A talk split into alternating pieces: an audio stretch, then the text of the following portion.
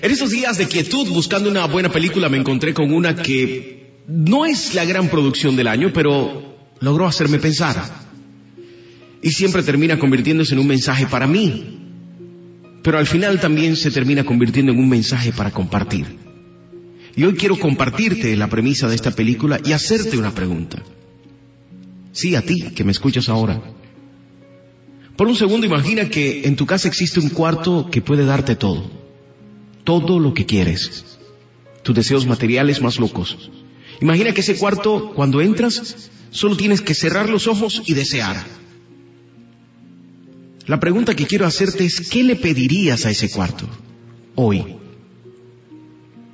Piénsalo por un segundo. ¿Qué es lo que más anhelas?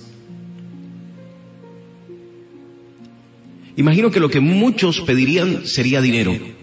Con dinero puedes comprarlo todo. Y ese cuarto no tiene límite. Puede darte todo el oro y plata que le pidas sin siquiera pestañear.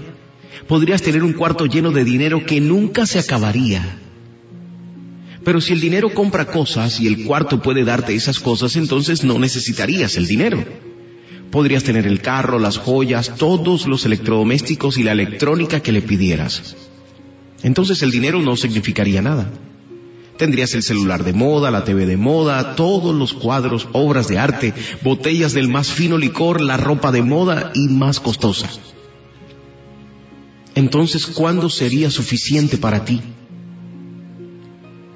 ¿Cuándo terminarías de llenar tus espacios vacíos en el corazón? ¿Cuándo se acabarían tus deseos? ¿Cuándo dejarías de desear? En la película la protagonista lo hizo muy rápido. Todo ese lujo al final ya no era suficiente porque nunca había podido tener hijos. Entonces el cuarto le dio lo que pedía. Pero eso venía con una condición. Pedirle la vida al cuarto era absurdo, porque solo podía darte cosas. Al final el niño nacido del cuarto creció mágicamente y así como lo vio salir, la protagonista tuvo que vivir el drama de verlo crecer y morir más rápido que a cualquier otra persona en el mundo. Cada hora el niño se iba convirtiendo en un hombre hasta que al final se convirtió en un anciano. La premisa al final de todo es que no hay nada en el mundo que pueda llenar un corazón vacío por la pérdida de una persona. ¿Sí? Si perdiste un hijo, un abuelo, un padre, no hay nada en el mundo que pueda llenar ese vacío. Pero si aún no se han ido y quisieras pedirle ese cuarto que nunca se fuesen, nadie de tu familia, entonces tampoco podría complacerte. Cuando Jesús se hizo carne fue para darte todo aquello que ese cuarto de los deseos nunca podrá. Vida y vida en abundancia. Vino a perdonar tus pecados, mis pecados y los pecados de los tuyos. Para que todos, si confiesan que Él es el único Señor y Salvador, tengan vida eterna. Lo más importante en la vida de cualquier persona no son las posesiones. Lo más importante en la vida de una persona es Dios, porque solo Él puede darte vida eterna. En este pequeño tramo que llamamos vida, estaremos en un periodo corto de tiempo, pero la eternidad no tiene fin. Y es allá donde debemos pensar tener nuestra recompensa. Vive y vive bien, disfruta la vida. Da gracias por ella. Dios tiene pensamientos de bien para ti y para mí, pero no conviertas tu vida en un cuarto de deseos que por medio del dinero, el trabajo y el sacrificio solo piensa en tener cosas. Equilibra tu vida, entendiendo que salvar a los tuyos y salvarte a ti mismo es a través de una vida en Cristo y no de las cosas.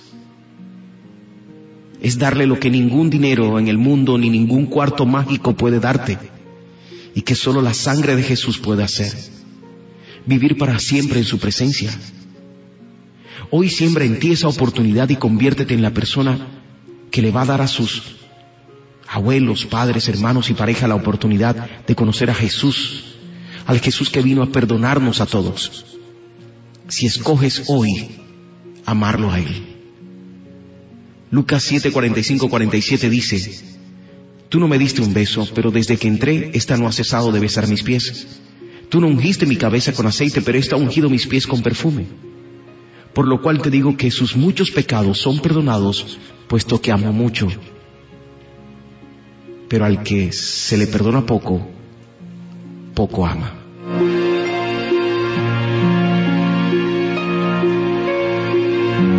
¿Cuánto crees que debe perdonarte Jesús hoy? Entrega tus pecados a Él.